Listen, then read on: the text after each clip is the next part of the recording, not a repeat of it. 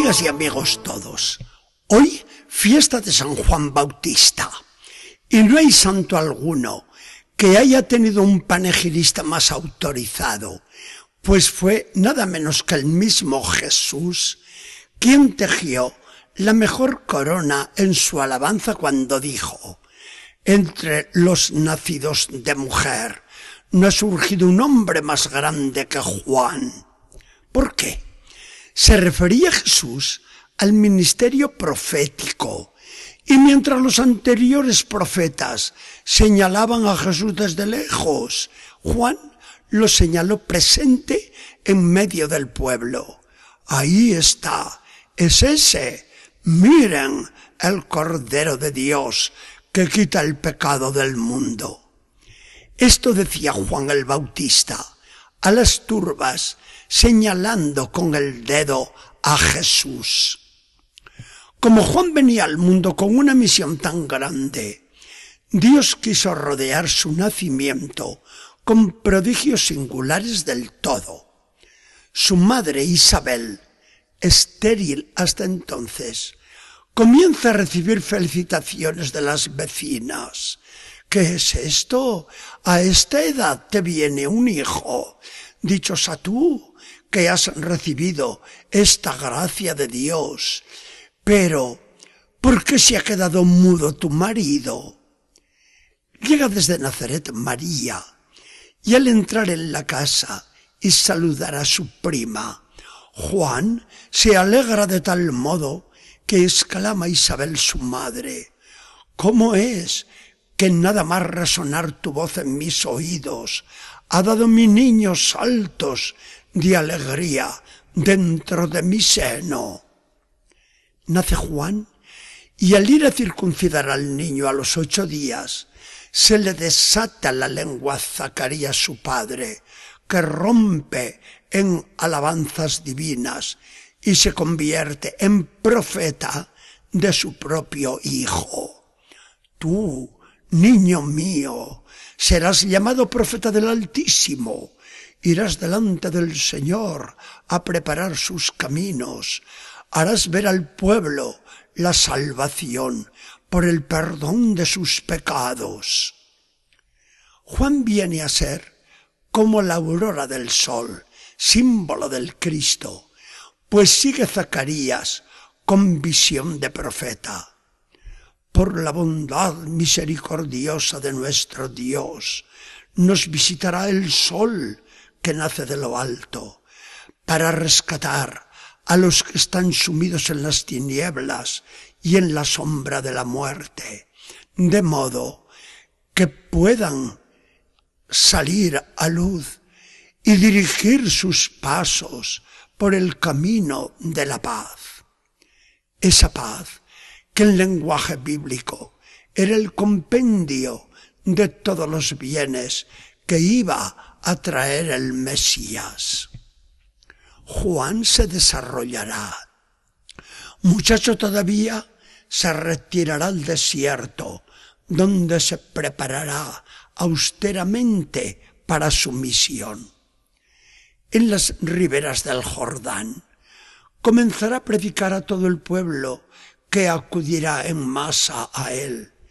Prepárense, porque el reino de Dios está cerca. Y después de preparar el camino a Jesús, se retirará humildemente, confesando con generosidad edificante. Es necesario que Él, Jesús, crezca y que yo disminuya, que Jesús aparezca y que yo me esconda, que todos vayan detrás de Jesús y que a mí me olviden. Por fin, y al filo de la espada del rey Herodes, derramará su sangre en supremo testimonio de fidelidad al Jesucristo que anunciaba. El ángel le había dicho a Zacarías, habrá alegría grande y serán muchos los que se gocen con su nacimiento. La iglesia sigue alegrándose cada año con la conmemoración de aquel nacimiento. Esta fiesta de la Natividad de San Juan es celebrada en todas partes con festejos populares, ecos del gozo y de la alegría de aquel pueblecito de Judea de entonces, igual que de las esperanzas suscitadas por el austero profeta de las márgenes del Jordán. Si esas fiestas nuestras de hoy están bien, están mejor desde luego, cuando en este día sabemos renovar el espíritu cristiano de nuestro bautismo, prefigurado en aquel que administraba Juan. Cuando Jesús alababa de aquella manera a Juan, diciendo que era el mayor de los nacidos hasta entonces, añadió estas palabras algo misteriosas. Sin embargo, el más pequeño en el reino de los cielos es mayor que Juan.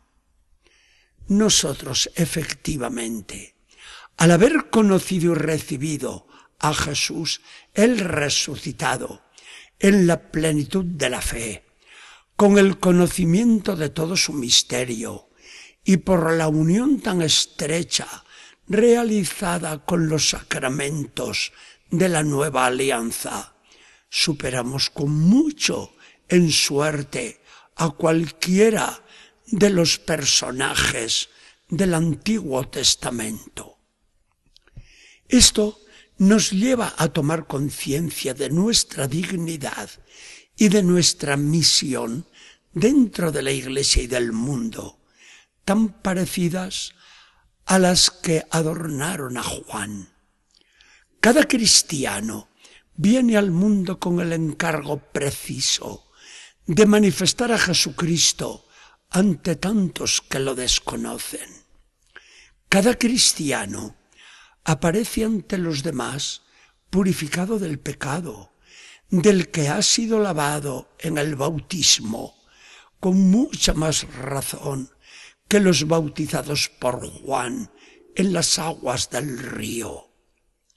Cada cristiano sabe desaparecer cuando se trata de evangelizar a Cristo, porque sólo busca la gloria de Cristo y no un mezquino honor propio dentro de la iglesia.